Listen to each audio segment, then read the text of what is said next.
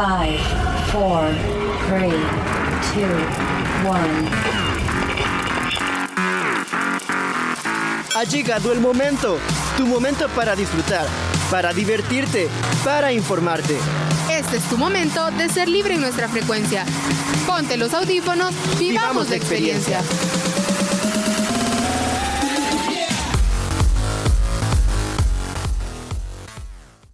Hola amigos, ¿cómo están? Sean todos bienvenidos y bienvenidas a otro episodio más de tu sección Pan y Circo, el espacio donde hablamos de política, pero de una manera muy diferente, solo aquí en tu programa Frecuencia Libre. Les saluda su amigo Mariano Mendoza y esta vez compartimos micrófono con el periodista y catedrático Serafín Valencia. ¿Qué tal, Serafín? Muy bien, Mariano, aquí ya listos para comenzar este programa de hoy, en el que le traemos un episodio muy especial con dos grandes invitados. Nos acompaña la catedrática Ivonne Rivera. Ella es docente e investigadora del Departamento de Comunicaciones y Cultura de la UCA. Mucho gusto, Ivonne. Es un placer tenerla con nosotros. Serafín, mucho gusto, mucho gusto Mariano. Es un gusto para mí siempre estar aquí platicando con ustedes para ver cómo nos sale este pan y circo. Así es. Y también nos acompaña el experto en relaciones internacionales, el doctor Napoleón Campos. Bienvenido al programa, doctor. Es un gusto poder compartir con usted este espacio. Eh, muchísimas gracias, Mariano, Serafín y también a la catedrática Ivonne Rivera es un honor para mí estar por primera vez eh, en este importante espacio de ustedes. Así es, gracias, ¿verdad? Por acompañarnos en este espacio que es un programa especial hecho por jóvenes para jóvenes. Esa es la idea de este programa. Y hoy vamos a estar abordando dos temas de actualidad y que están muy conectados con nuestra realidad salvadoreña.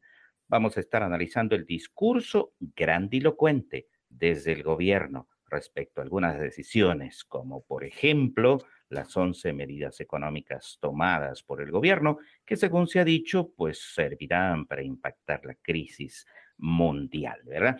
O cuando se insinúa que Estados Unidos le tiene miedo a la adopción del Bitcoin en El Salvador.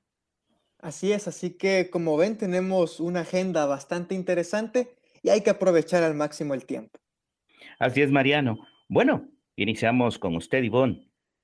Estamos viendo una serie de mensajes grandilocuentes de parte de funcionarios de gobierno, entre ellos el mismo presidente Nayib Bukele, quien tuitea a menudo mensajes como que Estados Unidos le teme a la adopción del Bitcoin como una moneda de curso legal en El Salvador, que por primera vez el país se está convirtiendo en un ejemplo mundial de desarrollo, entre otros tantos mensajes. ¿Por qué se construye este tipo de mensajes? Ivonne, eh, ¿cómo se explican desde la comunicación política estos mensajes? Podemos establecer que son dos propósitos, ¿verdad? La manera en cómo se habla de los temas. En primer lugar, de propaganda.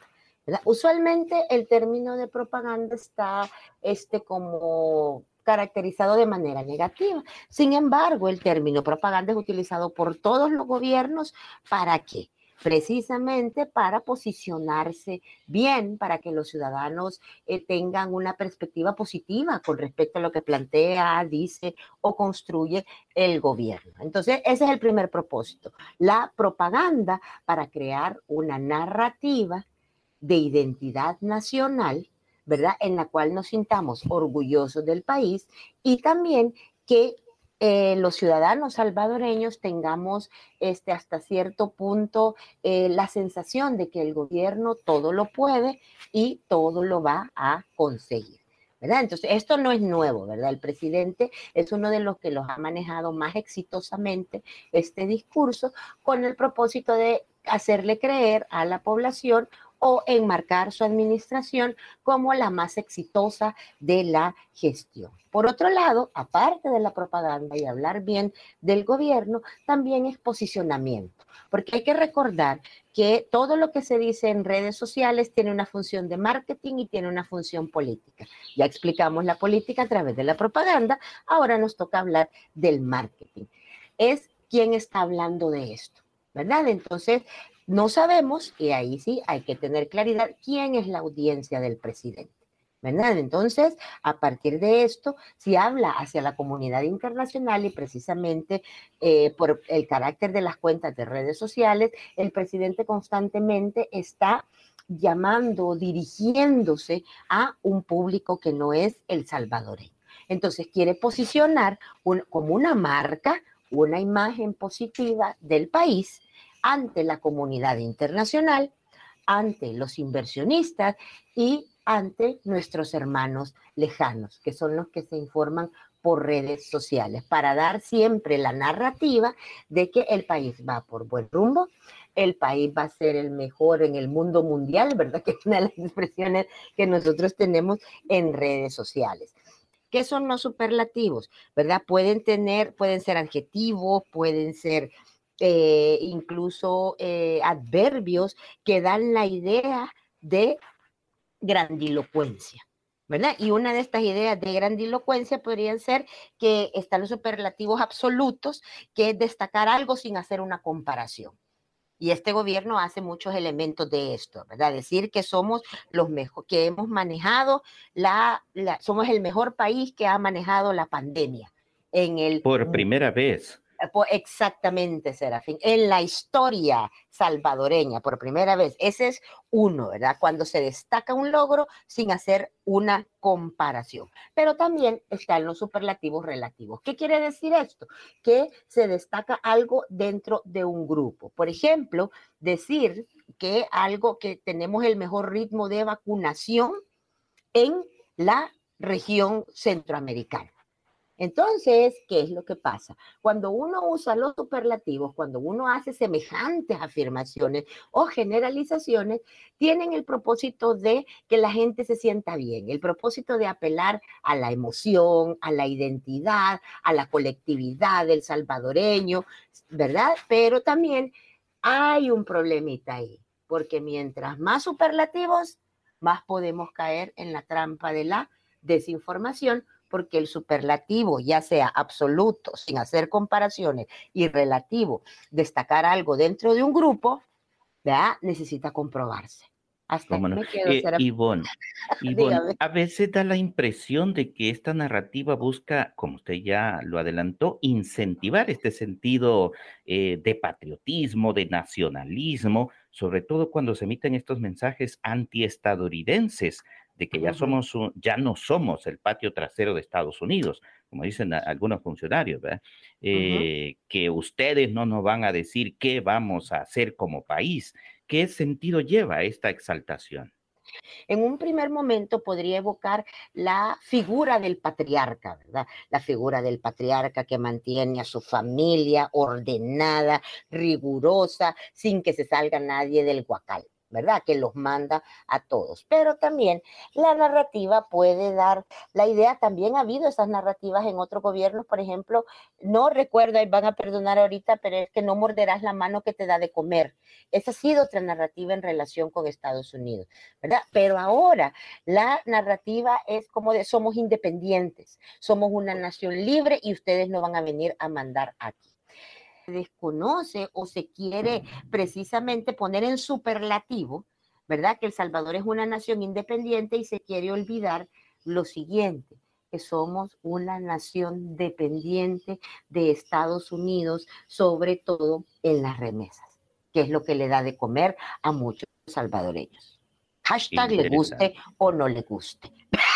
por ejemplo, en esta cuestión de no condenar la invasión a Rusia, ¿verdad? Contra a, Ucrania.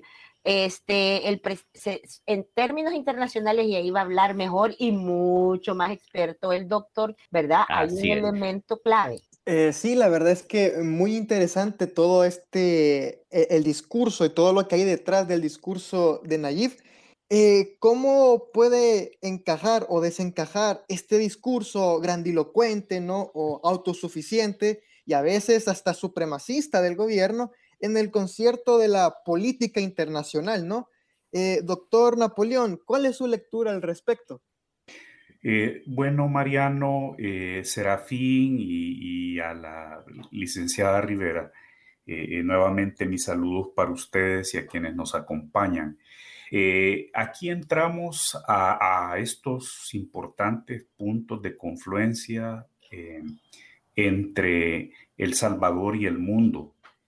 Eh, estamos claros de que desde el 9 de febrero del 2020, es decir, desde hace más de dos años, cuando el presidente decide invadir militarmente la Asamblea Legislativa, comenzó a producirse una separación importante entre el país y los tratados y convenios internacionales eh, de los que somos parte en términos de democracia, en términos de independencia de poderes y lo sucedido del 1 de mayo a la fecha eh, termina por ampliar esta brecha, porque se desmantela el Estado de Derecho, se desmantela la independencia judicial.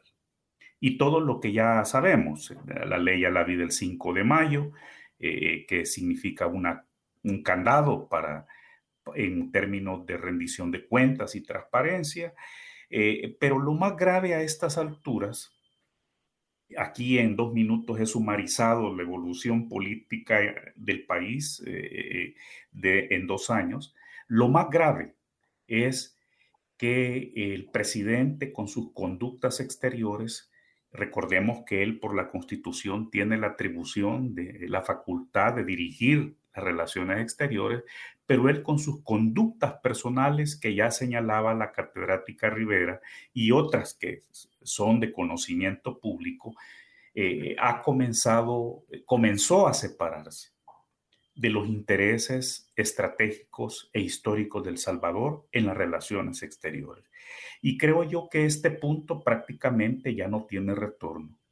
Eh, eh, quizás sí quisiera precisar algo que le escuché, que comentó la licenciada Rivera sobre el auditorio en el exterior, y es que llegado este punto y llegado eh, estos momentos cruciales que nadie se imaginaba que se iban a producir en el escenario internacional, y conociendo las votaciones reiteradas ya por el presidente en OEA y en Naciones Unidas, desvinculándose por completo de toda solidaridad democrática con los sucesos en Europa Oriental, en Ucrania, eh, lo que tenemos es que eh, eh, hemos llegado ya a un punto no solamente de ruptura con la comunidad democrática internacional, con los principios y valores democráticos, porque la agresión cobarde de Vladimir Putin contra el pueblo de Ucrania representa una violación extrema del derecho internacional, representa un sufrimiento, es decir, eh, eh, más de cuatro millones de ucranianos que pasaron la Navidad en sus hogares hoy están fuera de Ucrania, han buscado refugio y otros seis millones más son desplazados internos. Entonces el presidente también rompe con estas decisiones con incluso nuestra memoria histórica más fresca, que son la guerra civil, los acuerdos de paz. Eh, dicho esto, aquí sí hay que tener muchos matices desde la teoría de la comunicación con la evolución de los hechos internacionales, porque en estos momentos, al no tener un acuerdo crediticio con el Fondo Monetario Internacional, al estar el riesgo país eh, únicamente abajo de Venezuela, ya, ya superamos a Argentina, en estos momentos en los cuales eh, tenemos nuestro bono soberano del Estado del Salvador, no del gobierno del Salvador, eh, más abajo aún de la zona basura. Es decir, prácticamente yo les puedo asegurar, les puedo dar fe, porque me muevo en esos pasillos internacionales, que nadie le crea al Salvador él podrá emprender esa retórica, esas propagandas, podrá emprender esas estrategias comunicacionales. Incluso hemos visto cómo eh, eh, eh, líderes de diferentes comunidades de salvadoreños en el exterior que lo apoyaron hace cinco años, hace cuatro años, incluso creo yo hace todavía un año, ahora ya se han deslindado del presidente. Tan así es el aislamiento internacional a donde ha llevado al país y asimismo el presidente Bukele, que en esta necesidad de legitimidad internacional no tuvo más remedio que ir a visitar a otro tirano, al señor Erdogan en Turquía, porque nadie lo recibe. Vaya amigo, ¿verdad? Exactamente, se pierden los amigos. Entonces, estamos en estos momentos escribiendo como nación uno de los capítulos más terribles eh, eh, eh, en la historia contemporánea en materia de relaciones exteriores. Pero aquí hay, aquí hay un principio hasta convertido en adagio. La, la política exterior es un reflejo de la política interna. La política exterior debe, tiene que proyectar los consensos internos, los diálogos y entendimientos internos. Y este es entonces eh, eh, el gran libro en el que está el presidente y en el que ha colocado el nombre del Salvador por los suelos. Porque eh, por eso muchos amigos me preguntan, bueno, ¿y por qué El Salvador está votando así en la OEA y en Naciones Unidas? ¿Por qué El Salvador no se alinea con la comunidad democrática internacional? Bueno, la respuesta es sencilla, porque dejamos de ser una democracia. Eh, esto de la invasión a Ucrania ha sido todo un terremoto geopolítico y sus consecuencias pues están ahí a la vista, ¿verdad? Una de ellas es que varios países han comenzado también a armarse, como el caso de la Unión Europea, con el apoyo de Estados Unidos, esto ya en el ámbito de la geopolítica, ¿verdad? Y en especial el cambio de actitud que ha tenido Alemania, una de las sorpresas, dicen. ¿Cree usted que estamos viendo el inicio de una segunda guerra fría, como apuntan algunos? Mire, eh, yo creo que hay mucho desierto en eso, pero fíjese que yo apuntar más que Alemania, apuntaría a un país que conozco bien, allí hice uno de mis eh, másters, que es Suecia, un país eh, pacifista. De hecho, eso, eso estudié justamente en Suecia, investigación para la paz y resolución de conflictos. Y los suecos, lo dicen las encuestas más recientes, al ver las atrocidades de Putin contra Ucrania, están pidiéndole a sus gobernantes hacer un referéndum para adherirse a la OTAN.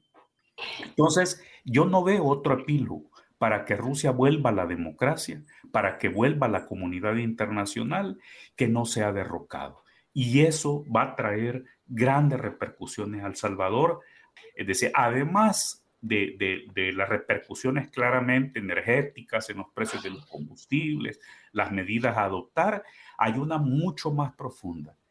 Y es que la, eh, la comunidad internacional tiene claro que tiene que detener a los tiranos, a los corruptos, a los narcopolíticos, a los violadores a los derechos humanos en todas las latitudes del planeta. Quiero aportar desde la comunicación también, y es el hecho de que este sistema se alimenta, si se fijan en el discurso que hemos hablado ahorita, alimenta esta narrativa nuevamente del bien contra el mal, del amigo y del enemigo. Y creo que eso es ah, no solo en la política internacional, sino que también en el discurso, ¿verdad? Se plantea o la manera en cómo habla la gente de quién es mi amigo y quién es mi enemigo.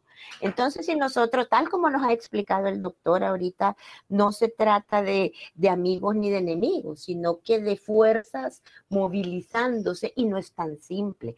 Pero este tipo de narrativas de quién es mi amigo y quién es mi enemigo que se observa a cada momento aquí en El Salvador, ¿verdad? Es una línea peligrosa cuando uno quiere apelar a al nacionalismo, al patriotismo.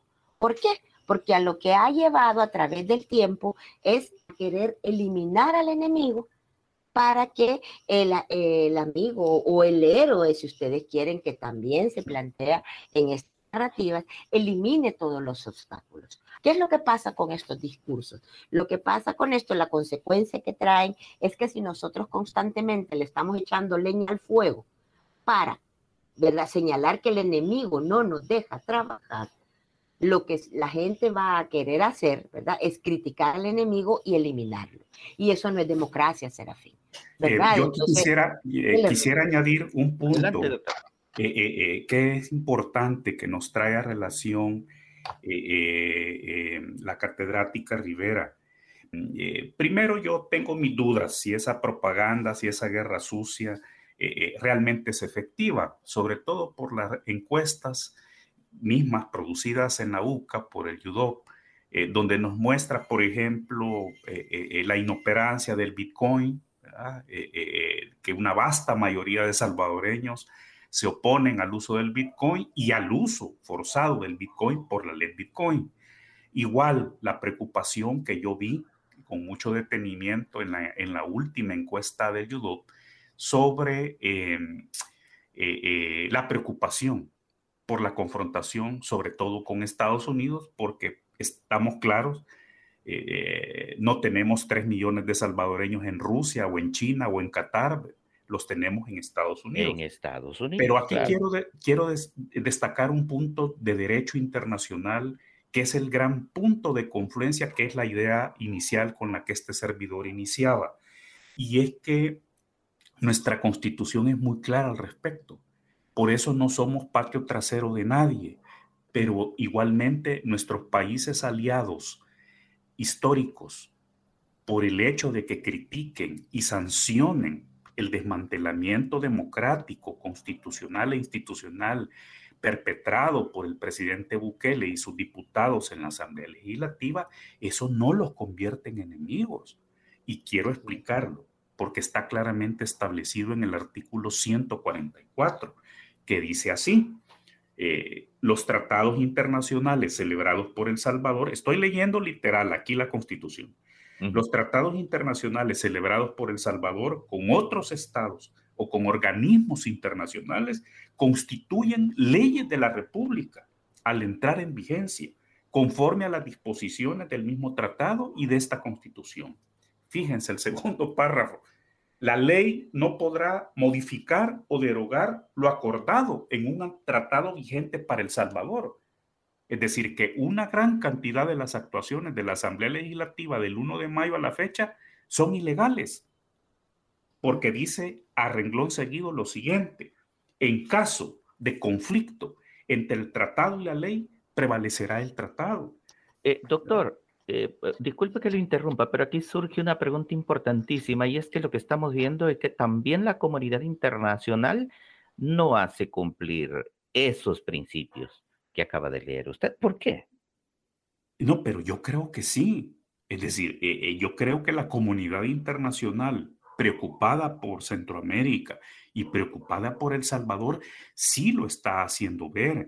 Y cuando usted lee los A través de la diplomacia. Y a través de ya eh, los primeros grupos de sancionados bajo la lista Angel y bajo la ley Magnitsky. Ah, muy bien. Exacto. Entonces, eh, eh, pero pongamos de caso la ley a la vi del 5 de mayo. Esa, esa ley a la vi que le pone candados a las compras gubernamentales, durante la pandemia, que no se puede investigar, que no se puede informar, que si hay ahí corrupción o no, no lo sabremos, eh, contraviene las dos convenciones anticorrupción vigentes para El Salvador, que son la de la OEA y de Naciones Unidas. Todo lo actuado en términos de socavar la independencia judicial contraviene una cantidad de instrumentos internacionales impresionantes que son ley de la República del Salvador. Entonces, los países, los gobiernos, eh, los congresistas de países amigos, que además tienen suscritos otros instrumentos como los tratados comerciales, entiéndase el CAFTA con Estados Unidos, entiéndase el pilar comercial del acuerdo de asociación entre Centroamérica y la Unión Europea, entiéndase el TLC México, El Salvador, en todos esos tratados hay un mismo diseño y allá hay cláusulas democráticas. Por tanto, otra modalidad que puede producirse muy al corto plazo es sanciones comerciales. Bien, eh, Ivonne, escuchándole antes, me hacía una pregunta, bueno, y también lo que mencionaba el doctor, me hacía la pregunta de el surgimiento de estas narrativas, eh, de los superlativos, ¿verdad? Eh, nosotros somos importantes y por primera vez en la historia hacemos esto y aquello, pero, pero, tengo un obstáculo, ¿verdad? Y son aquellos que no me dejan hacer lo que yo quiero hacer por este rumbo grandioso por el que vamos. ¿Por qué son tan aceptados estos mensajes dentro de un buen porcentaje de la población? Eh, y hay, por ejemplo, algunos antecedentes de esto en la historia. Sé que a usted le encanta la historia, Iván. Eh, el otro proyecto con el trabajo. Sí, la verdad es que son elementos clave. Vaya, mire, en primer lugar, ese es otro elemento que se me olvidó mencionar. Son un conocimiento maestro que han demostrado esta manera de hacer política, es el conocimiento de los aspectos emotivos que están en el sustrato de la cultura política. ¿Verdad? Si nosotros analizamos y hacemos estudios de cómo se han manejado, las, vendido los candidatos a través de los 30 años de historia, esos mismos que se rechazan en la actualidad por hashtag los mismos de siempre, ¿verdad? Entonces, si nosotros estudiamos un poco, vamos a ver cierto elemento de como de desencanto hacia la política, de desencanto hacia la manera real en cómo los partidos políticos pueden resolver las situaciones ciudadanas, los problemas del país. Entonces, ¿qué es lo que pasa? Cuando construimos estas narrativas o estas historias que nos resultan tan interesantes, es para posicionar la figura de un candidato, de una persona, de un hombre. Y ese hombre, Serafín, usualmente hombre, aunque hay muchas mujeres, lo, lo, que hace específicamente es cómo unir todas esas características y adjuntárselas a la persona que va de candidato, ¿verdad? Entonces, la ciudadanía ve reflejada su deseo, su, su ganas de que el país salga adelante y las pone en esa persona. Eso lo conocemos como el Mesías. Y es lamentable, Serafín, realmente, porque nuestra cultura política está diseñada, y eso es una debilidad de esto, para que las personas respondan, y se da cada vez más, emotivamente a la elección de los candidatos y no lo pienses desde un punto de vista más eso, pensar ciudadano, que es tomar las decisiones correctas para que una persona que tenga las competencias, que tenga los conocimientos, dirija el país. El tiempo se va volando cuando uno habla de estos temas. Así que bueno, ya para ir cerrando, eh, una pregunta para el doctor Napoleón. Bueno, eh, realmente, ¿por qué cree que Naive está interesado en construir enemigos, ¿no? Eh, no solo dentro del Salvador, sino que también entre los países, ¿no? Porque dicen de que eh, el enemigo es Estados Unidos o la comunidad internacional que, que no les ayuda. Y cómo este tipo de, digamos, de narrativas y acciones también podría afectar las relaciones internacionales del Salvador de cara al futuro. Todo proyecto de desmantelamiento democrático necesita generar enemigos internos y necesita construir, imaginar enemigos externos. Eh, ¿Y quiénes son? Pues hombre, quienes reclaman que no se desmantele la democracia. Ese es, ese es el, el, en esto no ha cambiado eh, eh, la construcción de un proyecto tiránico en los últimos tres siglos. Eh, y a medida que el mundo se ha globalizado, eh, ese eh, proceso ha seguido casi un mismo guion, solamente que se ha complejizado, se ha diversificado en símbolos, pero los reclamos de democracia, de fraternidad, de igualdad, siguen siendo prácticamente los mismos. Eh, eh, recordemos que la Revolución Francesa terminó engullendo a sus mejores hijos, a sus mejores hijas. Y yo solo quiero terminar, ya que esta es, es una tribuna en el marco universitario, que las aulas deben de ser ahora, más que nunca, una oportunidad para formar a salvadoreñas y salvadoreños en los valores de la decencia, de la honradez y como decía muy bien la catedrática Rivera, eh, tenemos que combatir el culto a la patanería, a la vulgaridad, a la malcriadeza, a la instigación al odio y a la violencia. Y es y con ese llamado por mi parte me despido y les agradezco mucho esta oportunidad de diálogo. Cómo no, gracias doctor. Y cierro con usted, Ivonne, porque el tiempo se nos terminó. Tres recomendaciones que usted le daría, Ivonne, a quienes nos oyen a los jóvenes que están pendientes de nosotros sobre cómo leer estos mensajes eh, de los que hemos estado hablando para que no nos sigan dando acto con el dedo. Gracias, Serafín. Número uno, no reaccionen. ¿Verdad? Lo primero, las publicaciones que tenemos para construir toda la narrativa y el panorama de violencia que tenemos en la actualidad están diseñados para que uno solo le puye el botón de las redes, le dé compartir, le dé share, le dé comentar y fomente más el panorama de odio. Son comentarios incendiarios. Número dos, que no rieguen la información, no se conviertan en títeres de la desinformación. ¿Verdad? Y tercero, que piensen antes de postear. Es decir, esto contribuye al ambiente o al panorama de violencia social que estamos trabajando, que estigmatiza a otras personas, que lo que hace es querer atacar al otro solo porque piensa diferente de mí, no lo hagan. La verdad es que estuvo bastante interesante este conversatorio, ¿no? Que realmente aquí pudiéramos pasar horas hablando de todos estos temas. Eh, pero bueno, como dicen, eh, todo lo bueno tiene su fin y desafortunadamente se nos ha acabado el tiempo. Así es, se terminó el tiempo. Gracias, Ivonne, nuevamente eh, por, por su participación en este programa. Reflexionemos sobre lo que dice el doctor. Nos ha ofrecido un panorama amplio. Por supuesto, el doctor Campos siempre tiene muchísimo que, que darnos pistas para entender la realidad de la política internacional. Y gracias, doctor, nuevamente por compartir su tiempo con nosotros y darnos estas pistas tan interesantes. Estoy a la orden como siempre y con mi Twitter y mi Facebook, arroba Napoleón Campos. Bueno, y a todos nuestros oyentes, pues ya saben, ¿no? Que nos estaremos encontrando en el próximo episodio de Pan y Circo con más política, más análisis y por supuesto con más sarcasmo. Solo aquí en tu programa, Frecuencia Libre. Hasta la próxima. Este fue tu momento, nuestro momento en frecuencia libre. Esperamos que hayas disfrutado. Quédate pendiente de nuestra próxima edición. Frecuencia libre.